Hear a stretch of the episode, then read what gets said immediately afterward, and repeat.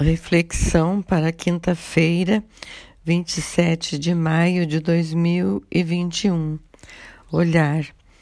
Perdoar pecados significa, antes de tudo, capacidade para acolher-nos e querer-nos bem, embora com todos os limites e as capacidades de mal de que somos portadores. Oração. Senhor, não quiseste sacrifícios nem oblações, mas me abristes os ouvidos. Não exigiste holocaustos e nem vítima. Então eu disse: Eis-me aqui. Para mim está escrito no livro que devo fazer tua vontade. Meu Deus, eu amo tua lei do fundo de meu coração. Salmo 39. Convicção.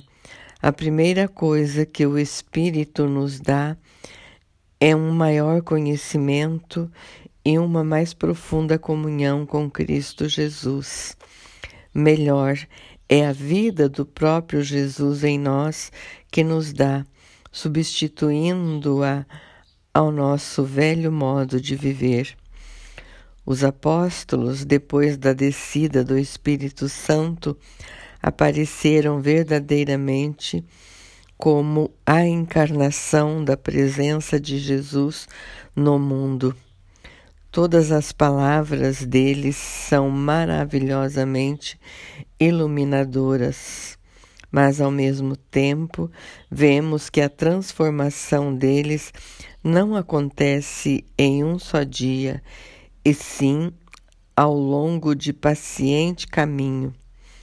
Acolher o Espírito de tal forma que Jesus se torne presente e operante em toda a nossa vida é uma fadiga que jamais termina, dura ao longo de toda a existência e não devemos, em certo sentido, jamais ter paz enquanto não tivermos dado a Cristo a nossa vida, porque só então o nosso compromisso de escolher o Espírito estará consumado.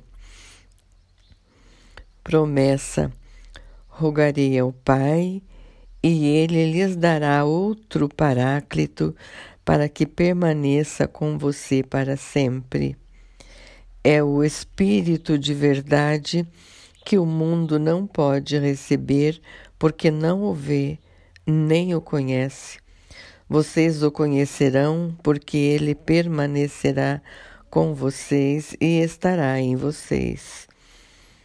João 14, 16 e 17